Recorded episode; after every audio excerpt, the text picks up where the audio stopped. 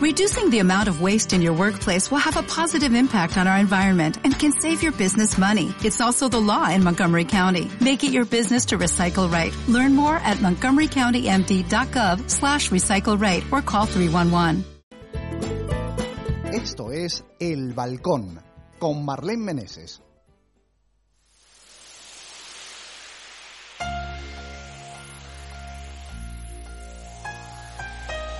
El pasado día 5 de mayo se iniciaba un juicio en la audiencia provincial en la Sala Sexta en la que se juzgaba a una persona eh, por eh, presuntos delitos eh, de abusos sexuales, agravados además en la última jornada del juicio por agresión sexual. Nos vemos en la obligación de, de tratar este tema un poco más en profundidad, ya no solo por todas las cosas que se han hablado a lo largo de ese juicio, sino porque existe, y tal y como publica nuestro compañero Tiner Fefumero hoy en el diario de avisos en la página 18, existe eh, una posibilidad de prescripción eh, de estos delitos en el caso de las hermanas. Son tres hermanas que han denunciado a esta persona. Yo les recomiendo de verdad que se lean el diario el día 6 del día 6 de mayo, en la página 3, en la que Tinerfe hace una clara eh, alusión de lo que ha sido el juicio y además comenta con pelos y señales eh, palabras que se pudieron escuchar en, eh, en el juicio. Imagínense ustedes una niña que diga ponía películas pornográficas y teníamos que hacer lo mismo. Éramos niñas pequeñas sin protección y él, como nuestro padre, nos compraba ropa, libros para el colegio, algún juguete el día del cumpleaños. Le preguntaban además a esta, a esta niña eh, que cómo era posible eh, que no, no pudiera hablar con, con su madre. Eh, la niña contestaba entre sollozos, confesaba entre sollozos, que llevaba haciéndolo toda la vida. Con mi madre no se podía hablar. Ella pasaba de nosotras.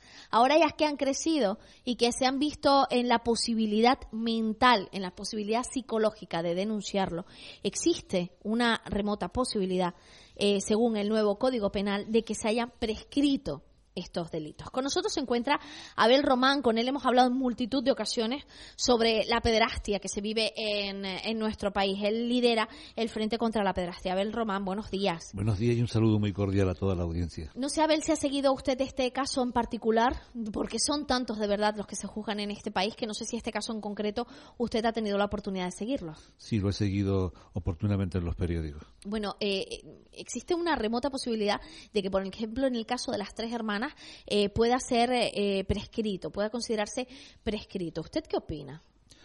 Si el juez declara este caso pres- prescrito, estamos ante eh, la evidencia de que el nivel de conciencia de la sociedad en todos los ámbitos eh, del gobierno no es lo suficiente para atacar este grave, esta grave lacra que atenta contra los niños de nuestra sociedad.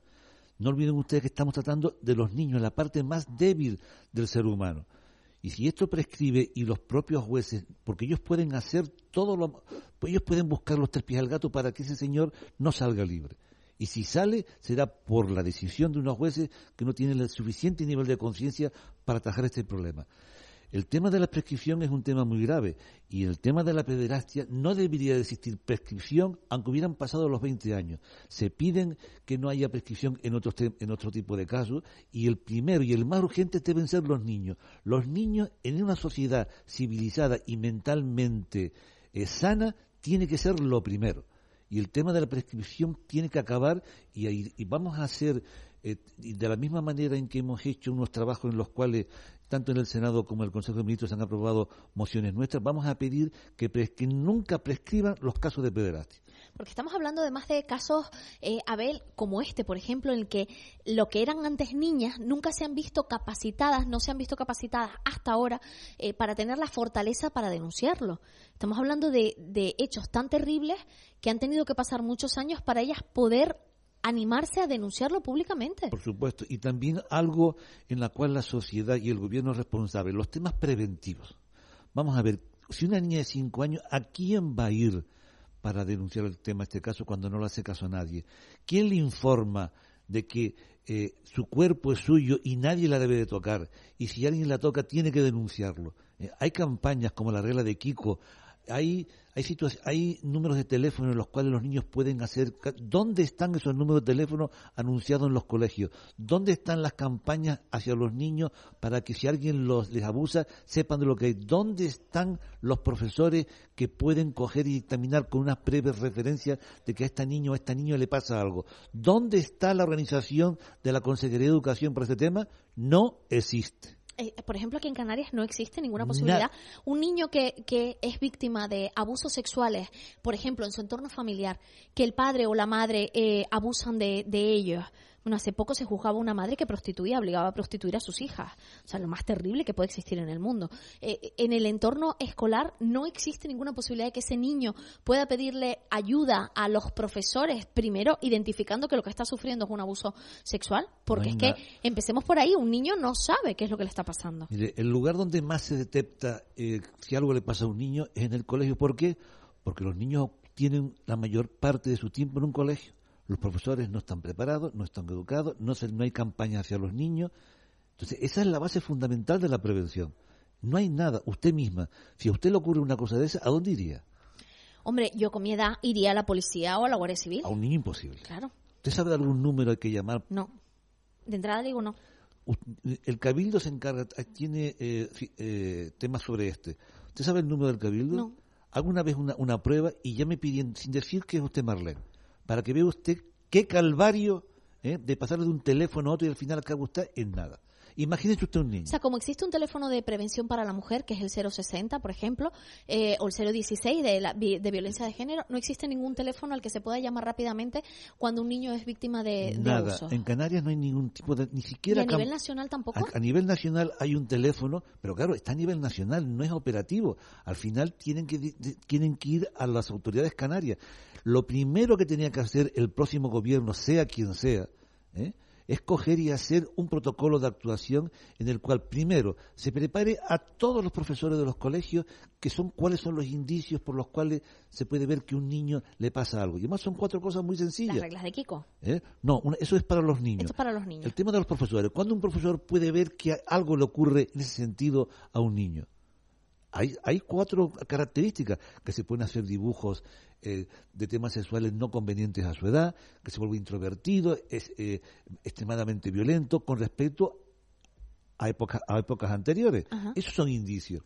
Y tienen que tener una preparación mínima todos los profesores de Canarias. Después tienen que tener a su lado y además informado en los colegios de que si alguna vez le ocurre un tema de esto, pueden llamar este número para tener atención. Y sobre todo, la regla de Kiko una regla de Kiko, que si usted me permite después... Sí, sí, no, incluso, ¿por qué no la comenta ahora? Bueno, podemos comentar, los profesores por lo menos una vez, cada vez que tienen un curso, la tienen que decir para que los niños estén avisados. Y son cuatro reglas muy sencillas. Vamos a ver. Y esto, y esto se lo digo a las madres y a los padres, sobre todo a las madres, que tengan niños a partir de tres años. Esto es una regla que está hecha por el Consejo de Europa para prevenir los abusos de pederastia.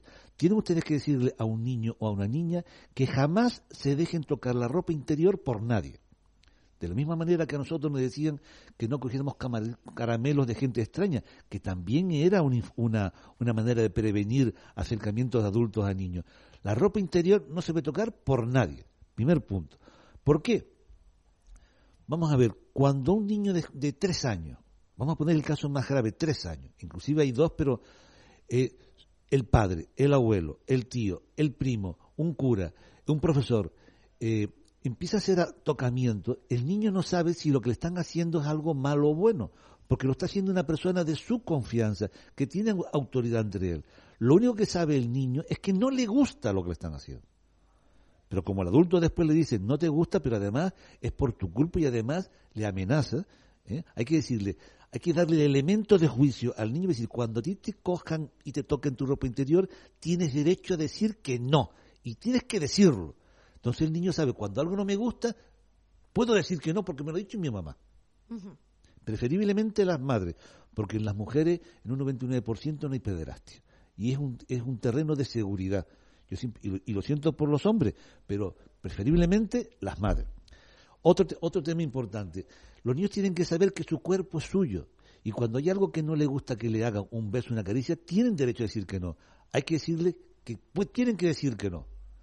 Y la tercera, el pederasta, ¿qué es lo que te dice? Que es secreto lo que estamos haciendo entre tú y yo. Entonces, cuando un niño le digan que es secreto, hay que decirle, cuando alguien te diga que es secreto, quiere decir que se lo tiene que contar a tu mamá. Entonces, con estas tres reglas muy sencillas y muy simples, los niños tienen un primer frente de defensa y las madres y los padres tienen la obligación y el deber, si quieren prevenir situaciones como esta, de darle una, una fortaleza mental al niño ante estos sinvergüenzas que son unos delincuentes. Porque otra cosa también importante que hay que insistir y subrayar. ¿El pederasta es un, es un enfermo mental o un delincuente? Hasta profesionales especializados en psicología criminal mm, tienen un gran dilema ante esto que usted acaba de plantear mm, ahora. Básicamente ellos los consideran delincuentes. Exactamente. Mire, nosotros tenemos como asesor al catedrático don Juan Capafón, que es experto en psicología clínica y uno de los mejores de Europa. Y sobre todo cuando nosotros empezamos con el tema este, pedimos asesoramiento y le pedimos explicación. Sí, pero sin embargo en el Código Penal, ¿cómo se le considera? Delincuente. En, en algunos casos se les considera delincuentes, pero en otros casos se les considera como enfermos. No, vamos a ver, cuando hay un acto sexual hacia un niño, eh, tiene, una pena, tiene una pena de prisión. Cuando hay un acto sexual, cuando es eh, cuando estamos hablando de penetración. Cuando hay una, una, cuando son imágenes, por ejemplo. Igual. También se le considera delincuente. También es una, delincuencia y tiene prisión también. Es un, es, una, es un hecho delictivo penal. Mire, el tema es el siguiente. y es el gran problema del pederasta, con lo cual eh, las medidas tienen que estar acorde a la gravedad del tema. Eh, el, catedrático don Juan Capafón nos decía que un pederasta no se cura ni siquiera cortándole los testículos. Y entonces, como delincuente, pregunto, ¿tendrá una condena? Y al tener la condena, cuando cumpla la condena o se le revise la condena, puede salir a la calle. Bien, por eso vamos a ir por parte, vamos a ir por parte. El, problema del pederastia es que no tiene conciencia de que está haciendo algo malo. Eso es lo peligroso del, del, pederasta. Con lo cual entra de lleno en, el grado de delincuente más elevado. Segundo, en el tema de las penas. Nosotros hemos pedido la pena de prisión permanente revisable para un pederasta. Es decir, sabemos que si un pederasta no se cura ni cortando los testículos, quiere decir que tenemos un delincuente de por vida. Entonces pedimos que hasta que no se demuestre por la ciencia o se descubra por la ciencia que un pederasta está curado, tiene que permanecer en prisión. Entonces las autoridades entenderán que poco menos que se está pidiendo una cadena perpetua. Exactamente. O tenemos que decidir, o ponemos en la calle una persona que cuando tenga la oportunidad va otra vez a violar a un niño, o lo guardamos a resguardo para que no perjudique a nuestros niños. Esto es, duro lo que se está planteando. ¿Qué es más duro, la pena de prisión o que viola un niño? No, no, obviamente que viola un niño por encima de todas las cosas. Pero es que hasta ahora eh, no son. ¿Usted sabe cuántas personas han estado o cuántas personas están en prisión por delitos de agresión sexual? ¿Cuántos pederastas están en prisión? No lo sé, pero... ¿Cuántos han salido en libertad? Que todos. Entonces, eh, es, que, es que, claro, es una medida que tiene que tomarse ya, entiendo. Mire, el tema es que tenemos que tomar conciencia de la gravedad del tema, que no se pueden poner penas de prisión de uno, dos o tres años a un pederasta, ¿eh? cuando se sabe taxativamente y científicamente que en cuanto salga, y, y además en pederastas muy famosos, lo han cumplido. ¿Eh? Salen y vuelven otra vez a repetir. Eh, en el caso del Frente contra la Pederastia, usted ha comentado que en más de una ocasión han llevado eh, ciertas peticiones al Gobierno, al Senado, al Consejo de Ministros y han conseguido aprobarlas. En, este caso en concreto que estamos hablando, eso de la prisión permanente revisable, ¿qué, posición mantiene el Gobierno? ¿Qué posición se mantiene desde el Ministerio de Justicia? Positiva. Y, sobre todo las, el Frente Civil contra la Pederastia, con sus 600 asociaciones que tenemos, ¿eh? damos el apoyo al gobierno para que este tipo de medidas se cumplan sin ninguna demora y sin ningún complejo. Pero ahora tenemos, por ejemplo, la revisión del Código Penal. Dentro del Código Penal se ha, se ha incluido eh, en temas de delitos sexuales se ha, incluido el tema de la prisión permanente revisable. Y nosotros queremos que se subraye el tema de la pederastia, que no se deje eh, de una manera generalista eh, actos violentos contra menores en el tema de no, que se subraye el tema de la pederastia. ¿Y se va a abogar por lo de la prescripción en este tipo de casos? Eso es fundamental. Es fundamental. ¿Por qué? Porque un pederasta suelto es un delincuente que va a delinquir. Y sobre todo cuando hay un caso en el cual, aunque se haya hecho tres o cuatro años, nos están indicando que hay un pederastia que está como un buitre esperando eh, buscar a su víctima. ¿Conoce casos parecidos a estos que se han estado juzgando este día, esto, esta semana? ¿Conoce casos de niños que han tenido que denunciar una vez que son mayores y que están un poco a su propio resguardo eh, y que no se haya podido juzgar, que, haya prescrito el delito? Mire, entonces puede saber la cantidad de personas, sobre todo mujeres, pues no olvide que oficialmente se viola a una de cada cuatro niñas los, los expertos nos dicen que más, ¿eh? que con 30, 40, 50 años ellos hacen un poco de memoria. Dicen, yo también fui violada, yo también fui manoseada por mi tío, por mi, etcétera. Lo que pasa es que no consideraban que le estaban haciendo algo malo, porque no sabían lo, que era malo. Solo sentían que no le gustaban. Por eso la conciencia que hay que entregarle a los niños de que eso no puede ser y que no se deben dejar de hacer eso es tan importante. Y sobre todo poner las medidas preventivas, como hemos hecho nosotros con el tema de la regla de Kiko, o lo ha hecho el Consejo de Europa, pero que tenemos que trabajar para que en todos los colegios canarios y todos los profesores enseñen una vez al año la regla de Kiko. Eso a, es fundamental. A partir de los tres años. No, ya los profesores que se les formen, además lo que usted ha comentado. ¿Eh? Tengo que leer un par de mensajes que llegan a los oyentes. Dice un oyente, dice, o una oyente o un oyente. Pero si no lo cree, eh, pero si no la cree en su madre, ¿quién las creerá? Eso dice un oyente. ¿Le puedo responder? Sí. Vamos a ver, en, la justicia están lo que se llaman los informes psicológicos forenses, ¿eh? en los cuales dictaminan si la versión de una niña pequeña o un niño es verosímil o no. Esa es la clave. ¿eh? Y eso es lo que es el protocolo que tenemos que hacer. Cuando una niña denuncie por teléfono, cuando pongamos por fin el teléfono y digan lo que le está pasando, la coge un, psicólogo forense, porque hay que tener mucho cuidado porque a veces hay... Eh, los niños pequeños no mienten. Un niño de 3, 4, 5 años no miente. ¿Eh? Ya cuando tienen 10, 11, 12 años pueden mentir por diferentes eh, cuestiones. Incluso porque los propios se les puede manipular en un momento Exactamente. Entonces, para eso están estos informes psicológicos forenses, que son en los cuales el juez se basa, porque el juez, tenga usted en cuenta que alguien le es un acto que se ha hecho en, en una habitación privada. Entonces solamente considera lo que dice una, niña de 10, 11, 12, pero con estos informes psicológicos forenses se puede verificar con un alto grado de, de acierto si dice o no dice la verdad. Ese es el tema. Por eso nosotros cuando nos vienen siempre casos de pederastia, siempre esperamos al informe psicológico forense. Perfecto. Aquí nos dice un oyente, hola Marlene, cuánta razón tiene este señor, qué buenos consejos y buenas pautas está dando. Enhorabuena por la entrevista y muchas gracias. Yo creo que el problema está en considerar los enfermos, porque así no tienen condena. Si los consideran delincuentes sería más justo. Además, una persona que daña la inocencia de un niño ni merece ver la luz nunca más del sol. Esto dice la oyente nos dice otra oyente, eh, dale la enhorabuena, sencillas medidas y pueden ser muy, muy eficaces. Me encanta el tío. Pues el tío se llama Abel Román y como siempre hablamos con él del Frente Cívico contra la Pedrastia. Eh, mm, voy, a voy a repetir lo de las reglas de Kiko para todas las madres y padres que nos están escuchando. A partir de tres años es conveniente em, que se le dé a los niños. Ya si son mayores y mm, nos pillan ya creciditos, pues recordárselo igualmente. Lo de no tocar la ropa interior, nadie tiene que tocar tu ropa interior si no eres tu propia madre o tu propio padre, básicamente tu propia madre. Tu cuerpo es tuyo, no tienes por qué permitir que nadie te toque y si te tocan tienes que contarlo, tienes que decirlo.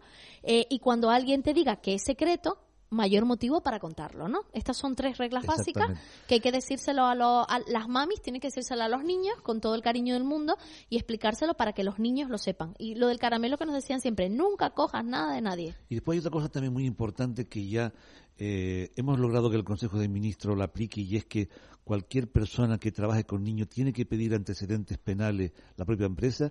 Yo voy a dar una pauta hasta que salga ya definitivamente aprobado por el Parlamento, por el Parlamento Nacional, y es lo siguiente. Cuando ustedes metan a un niño en, su, en un gimnasio o en un establecimiento deportivo, pidan por seguridad los antecedentes penales de los monitores. Y si, eso, y si hay un antecedente penal o no quieren darlo, ¿eh? sospechen.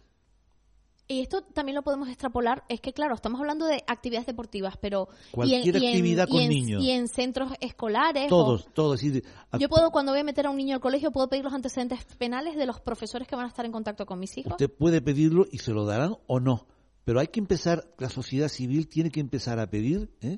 y podemos empezar de la parte más sencilla que son los gimnasios deportivos. Oiga, si yo meto a mi niño en este gimnasio, quiero antecedentes penales de los monitores. Es que desgraciadamente hay muchos casos de, de este, por ejemplo, este caso, claro, ¿eh? claro, se de metía. monitores. Tengan ustedes en cuenta una cosa, que estos que estos depredadores van donde hay las víctimas. ¿Y dónde están las víctimas? Primero en los gimnasios. Actividades musicales con niños. Toda actividad fuera que esté reglada, como los gimnasios, temas musicales, eh, temas de excursiones, etcétera, etcétera, ellos van porque ahí es donde consiguen las víctimas. Ahí es su mercado, donde cogen el- la, la materia para su satisfacción personal. Abel Román, eh, no vamos a dejar este tema. Eh, este caso en concreto, la sentencia probablemente salga eh, a mediados de junio. Vamos a estar muy pendientes de lo que queda, esta sentencia, que puede existir la posibilidad de, que prescriba en el caso de estas tres hermanas. Estaremos muy pendientes. Seguiremos tratando este asunto y, por supuesto, no va a quedar en vano. Seguiremos recordándole a todos nuestros oyentes las medidas que pueden tomar y la presión que se puede hacer, desde luego los ciudadanos podemos hacer para conseguir aislar por completo a estos, como usted bien ha nombrado, depredadores. Esa es la palabra más idónea y más correcta. Depredadores delincuentes. y además con niños. Y tenemos que lograr que el pederasta, cuando piense en lo que va a hacer, que piense cuáles son las repercusiones que le vamos a poner, porque tenemos que coger y desenmascarar a los pederastas socialmente. Y si, la, y si las autoridades y el gobierno no lo hace, la sociedad civil tiene que saber, y vamos a ir por esos medios hasta de saber cómo se llaman, dónde viven y en qué edificio viven. Bueno, en este caso es público el nombre del acusado, se llama José Manuel. Pero Eh, aquí había que estar tener la foto de él en este periódico. Claro, bueno, cuando salga, pero ¿sabe lo que pasa? Que aquí, la, desgraciadamente, la Constitución la ampara. Y hasta que no esté juzgado, no se le puede publicar una foto. Y hay también otra cosa muy Bueno, importante. que de hecho no se puede publicar una foto aunque esté juzgado. Hay, hay un tema muy importante. En las empresas públicas, y eso en, en los próximos gobiernos del ayuntamiento lo vamos a pedir, cualquier sentencia por pederastia tiene que salir de un ayuntamiento y de cualquier empresa pública.